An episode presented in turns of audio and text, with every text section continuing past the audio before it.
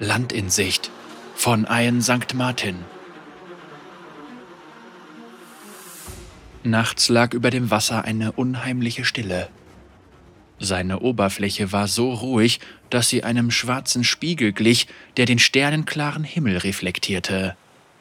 Das Mondlicht tauchte alles in ein kaltes, silbernes Licht, das jedoch langsam schwand.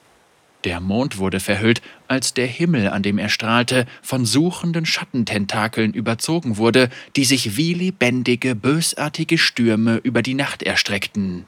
Ihresgleichen hatte man schon oft gesehen, und unzählige Seelen waren in ihnen in unergründliche Qualen verschleppt worden, doch nie waren sie so groß gewesen oder hatten sich so weit erstreckt. Trotz des Schreckens, die sie mit sich brachten, hatte sich die Welt an die Graunächte gewöhnt und an ihre von Dunkelheit erfüllten Stürme voller monströser Geister von den Schatteninseln. Jene, die sich in ihrem Weg befanden, lernten auf die Vorzeichen zu achten, ihren klagenden Furor zu überleben und die zu betrauern, die von ihnen mitgerissen wurden. Aber was jetzt gerade passierte, was den Himmel zu verschlingen versuchte, war etwas ganz anderes beinahe als würde eine unsichtbare Hand die Tentakel leiten. Heute Nacht konnte man aber immer noch die Welt und die Stille der See erkennen, heute Nacht wurde ihre Reinheit nur von winzigen Inseln aus zerborstenem Holz, zerrissenen Segeln und kürzlich Verstorbenen gebrochen. Tudre versuchte sie nicht anzusehen. In den ersten Stunden nach ihrer dem Untergang geweihten Flucht und dem verzweifelten Versuch, das Schiff zu verlassen, hatte er sich heiser geschrien, in der Hoffnung, er wäre nicht der einzige Überlebende. Vergeblich. Er war allein. Und so brachte Tudre seine letzte Kraft auf, um sich an ein Stück Treibholz zu klammern und sich gegen das eiskalte Wasser zu wehren, das ihn in seine finsteren Untiefen ziehen wollte. Er konnte beinahe hören, wie die Tiefe nach ihm rief, er sollte seinen Platz unter seinen Kameraden einnehmen, mit dem süßen Versprechen eines tiefen Schlafes, wenn er nur ihr Wasser in seine Lunge aufnehmen würde. Seine Beine waren taub, doch Tudre zwang sich, sie zu bewegen. Er blendete den Sirenenruf der Verzweiflung aus, der ihm die Ruhe des Todes verhieß und an seinen Stiefeln zog. Tudre wäre in seinem Leben nicht so weit gekommen, wenn er sich stets ergeben hätte. Er müsste nur an Land kommen. Tudre war so schnell wie möglich nach Falgren gesegelt, einer kleinen Insel vor der Küste von Valoran. Sie waren so nahe gekommen, das Ufer konnte nicht weit sein. Sein Blick war zwar von Erschöpfung und Kälte getrübt, doch Tudre konnte im Winkel seines gesunden Auges erkennen, wie sich etwas bewegte. Er konzentrierte sich und erkannte einen Fetzen geöltes Pergament, der langsam auf ihn zutrieb. Tudre starrte ihn an. Die Markierungen und die Tinte waren zwar vom Wasser verwischt, aber immer noch lesbar. Es war ein Stück ihrer Navigationskarte.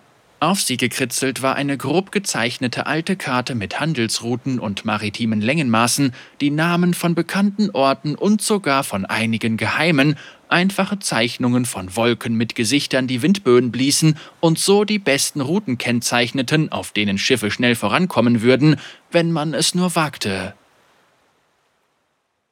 Du bist verrückt, Tudre prustete und streckte sich, um die schwingende Laterne zu ergreifen, die der Kabine als einzige Lichtquelle diente. Die See wurde unruhiger und er hatte keine Zeit für den Unsinn seines Quartiermeisters. Wirst du auf deine alten Tage etwa weich, Herr Bausi?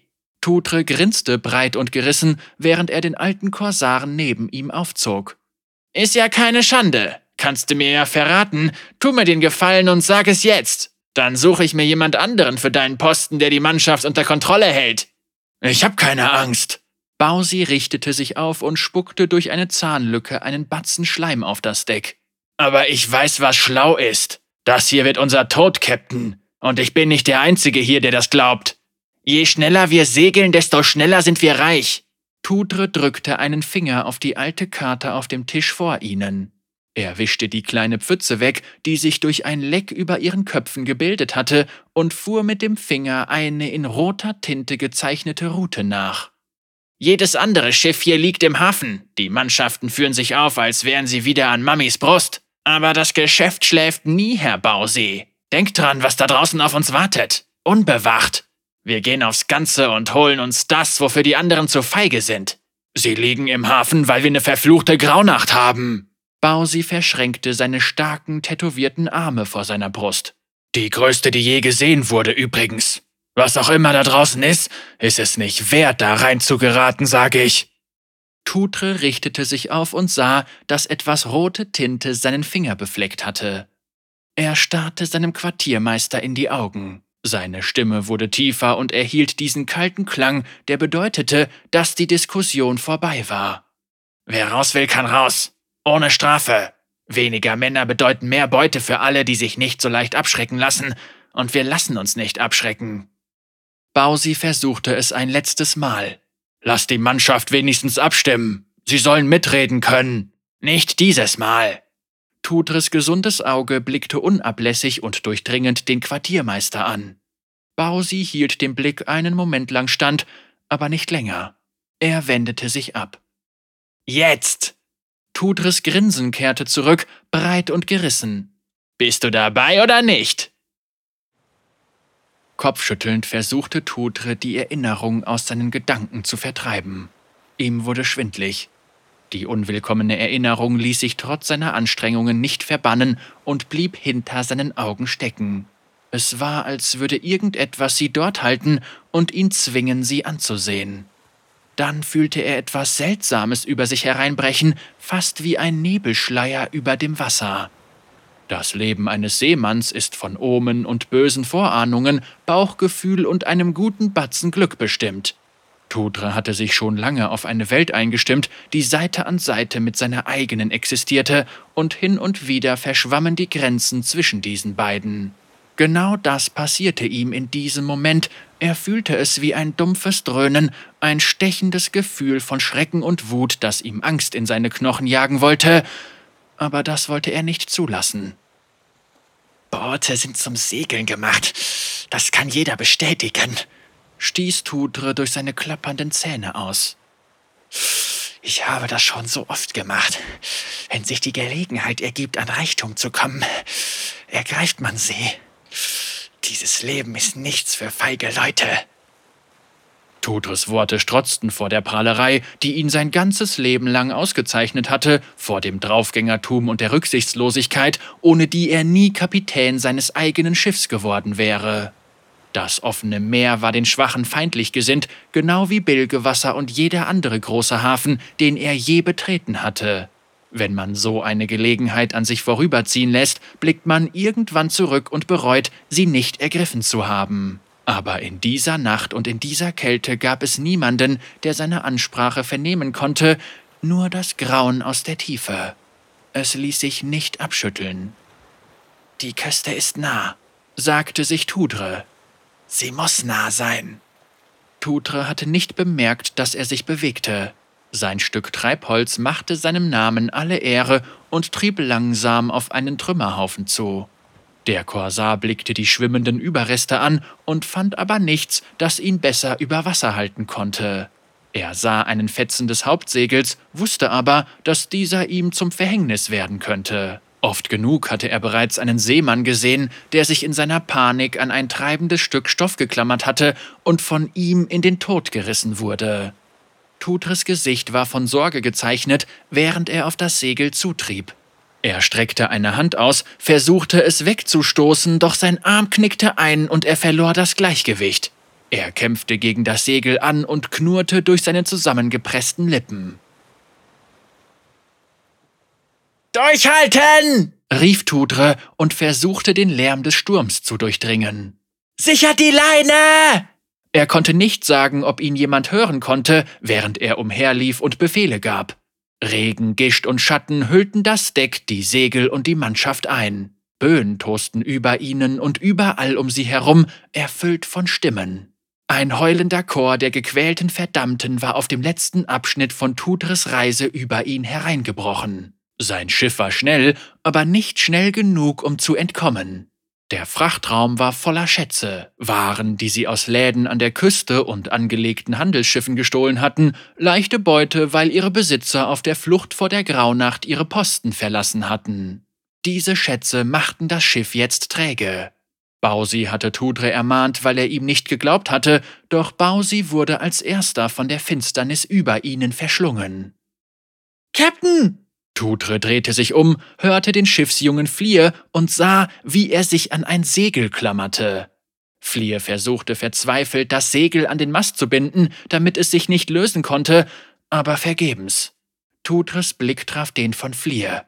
Der Junge flehte um Hilfe, während das geölte Segel peitschte und jeden Versuch, es an einem Stück Holz zu befestigen, zunichte machte.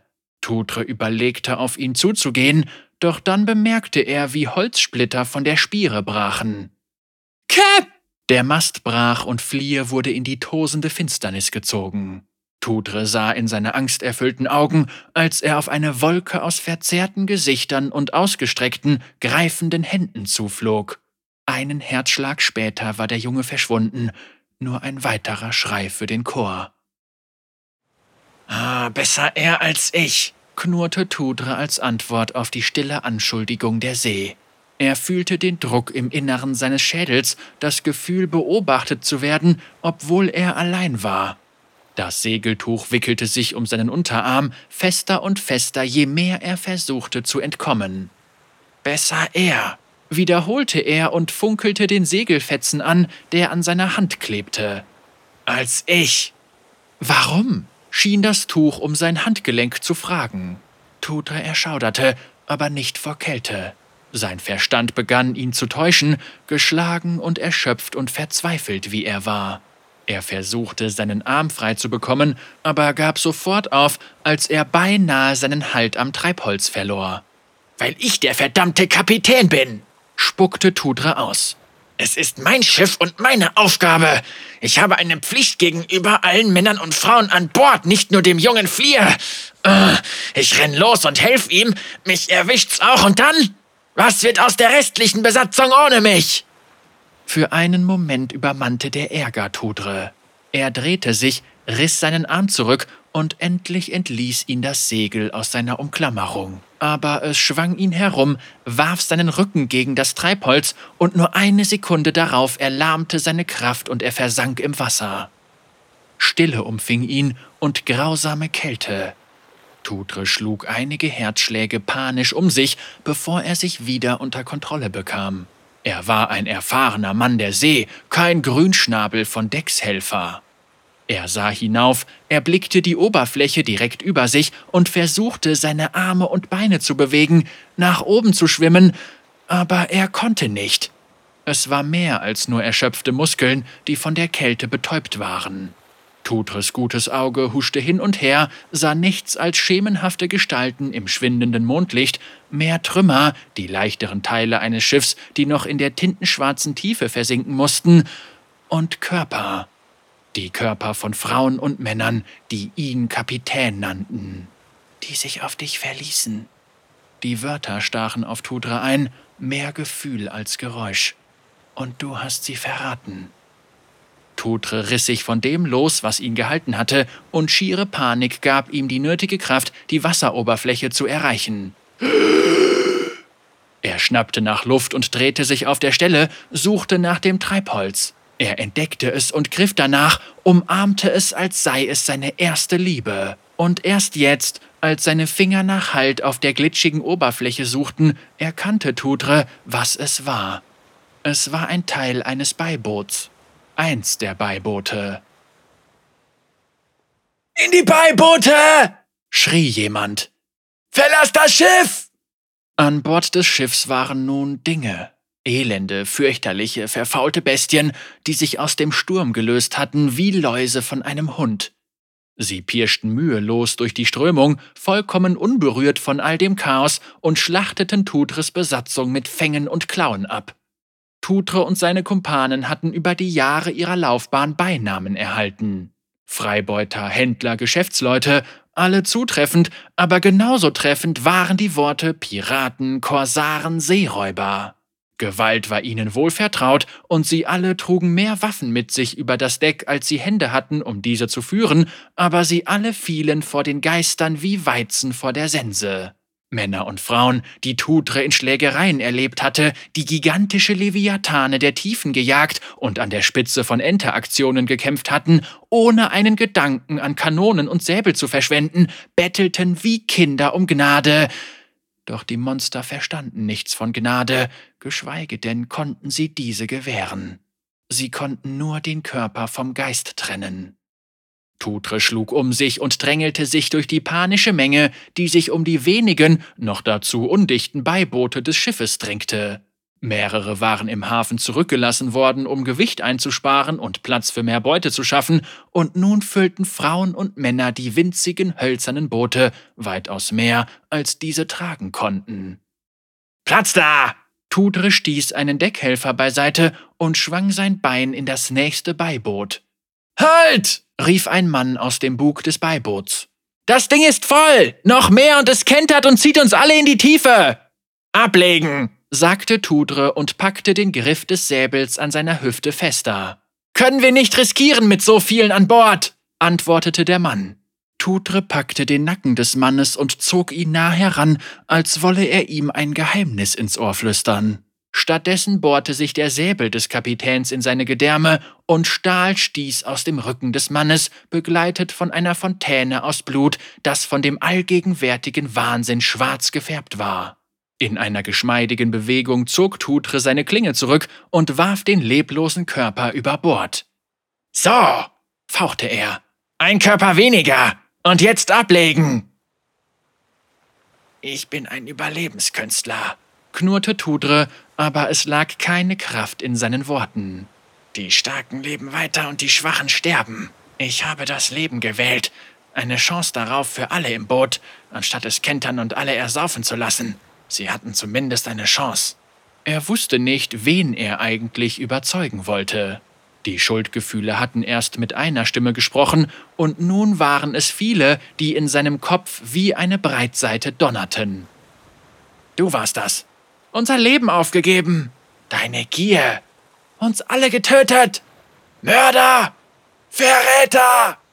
Tudre senkte den Kopf, drückte die Stirn gegen das Wrack des Beiboots, zusammengepresst vom Gewicht der stummen Anklage. Stopp! Das Licht des Mondes war so gut wie verloschen. Tudre blickte empor und sah einen schwachen, verschwommenen Streifen am Horizont. Seine Seele wurde erfüllt von fieberhafter Hoffnung. Land! keuchte er. Nervöses, hysterisches Lachen verzerrte Tutres Lippen, ausgelöst durch Erleichterung und die Aussicht eines weiteren Sonnenaufgangs. Das Lachen erstarb, als etwas von hinten gegen ihn stieß. Da sah er die dunklen Schemen überall um ihn herum. Er hätte schwören können, dass keiner von ihnen vor ein paar Momenten dagewesen war, doch überall schwammen sie, tanzten auf und ab, das tote Fleisch seiner Besatzung. Ich tat euch nie etwas Böses, sagte Tudre mit zitternder Stimme. Alles, was ich tat, war ebenso in eurem Sinne wie in meinem. Ihr alle kanntet die Risiken, ihr hättet an meiner Stelle genau das gleiche getan. Die Stimmen, die auf Tudra einschrien, schienen von den Leichen zu kommen. Ihre Schreie prasselten auf ihn ein und legten seine Nerven frei. Stopp! flehte er. Ich flehe euch an! Aber sie hörten nicht auf. Sie wurden zu einem einzigen schrecklichen Chor, der ein einziges Wort wie einen Totengesang wiederholte, der sich tief in Tutres Herz eingrub. Verräter! Nein! schrie er es leugnend, das Echo seines Schreis weithin hörbar über das lichtlose Wasser. Wie ein Mann setzten sich die Geister von Tudres Besatzung auf und ließen dabei ihre Körper hinter sich. Fliehe, Bausi, alle starrten sie ihn mit schlaffen Gesichtern und verschleierten Augen an. Kein Laut kam über ihre blauen Lippen, aber Tudres Herz zerriss fast von ihrer Wut. Nein! jammerte er und kniff die Augen zusammen. Lasst mich einfach in Ruhe! Plötzlich sank das Treibholz ein wenig, als würde es mehr Gewicht tragen. Tudre zwang seine Augen, sich zu öffnen, und starrte in das Antlitz des Todes. Es gehörte einer Frau, hochgewachsen und schlank, die mit einem Gleichgewicht auf dem Treibholz stand, das ebenso mühelos wie unmöglich war. Wo ihr Fleisch hätte sein sollen, war nur rauchende, spektrale blaue Energie. Sie trug eine mitgenommene Rüstung und einen Helm mit langer schwarzer Feder. Drei Speere ragten aus ihrem Brustkorb, einen vierten trug sie in der Hand. Ihr Anblick ließ Tudres Inneres kalt und bleischwer werden. Jeder kannte die Legenden, die geflüsterten Erzählungen, die ein Mann als Gruselgeschichten abtun konnte, mit denen man Kinder erschrecken wollte. Geschichten von einem Avatar der Rache, der überall dort erschien, wo Unrecht geschehen war und Stimmen nach Genugtuung schrien. Sie riefen nach der Dame der Rache, und mit dem Speer in der Hand antwortete sie mit Verdammnis. Tudres Besatzung kam näher, und das unheimliche Licht der Frau spiegelte sich in ihren brennend blauen Augen. Nein! flehte Tudre, als der Anblick vor ihm ihn vom Versprechen des Landes abschnitt und ihm das letzte bisschen Entschlossenheit nahm. Ich wollte nur meinen Weg in der Welt finden. Meine Besatzung verdiente ihr Schicksal nicht, nein. Aber ich verdiene dies ja auch nicht. Ihr wisst nicht, wie das ist, die unter deinem Befehl ins Verderben zu führen, für die Verdammnis ihrer Seelen verantwortlich zu sein. Plötzlich erwachten ihre kalten, unnahbaren Züge zum Leben, als wäre da ein Geräusch in der Ferne, das nur sie hören konnte. Die Frau starrte auf Tudre hinab und ihr Blick bohrte sich bis in sein Innerstes. Zorn verzerrte ihr Gesicht zu einer Fratze und dann verschwand er. Langsam senkte sie ihren Speer und drückte die Spitze unter Tudres Kehle. Sie drückte zu, aber nicht mit genug Kraft, um sein Fleisch zu durchbohren, nur genug, um ihn vom Treibholz zu stoßen und unter Wasser zu drücken. Tudres Verstand schrie ihn an zu kämpfen, sein Überlebenswille wollte ihn zur Oberfläche ziehen, aber er konnte nicht. Die Speerspitze an seiner Kehle hielt ihn unter Wasser. Tudre blickte hinauf in dieses schimmernde, teilnahmslose Gesicht. Die Dame der Rache hatte ihn endlich geholt. Die Stimmen waren alle verstummt. Seine Besatzung sank mit ihm hinab, sie schlossen sich um ihn wie Finger, die zu einer Faust werden. Alles Licht verschwand. Tutre gab sich endlich der Tiefe hin und sog sie in seine Lungen. Die letzten Luftblasen verließen seine Lippen, als er tiefer in die Dunkelheit sank und verschwand, das Land bereits in Sicht.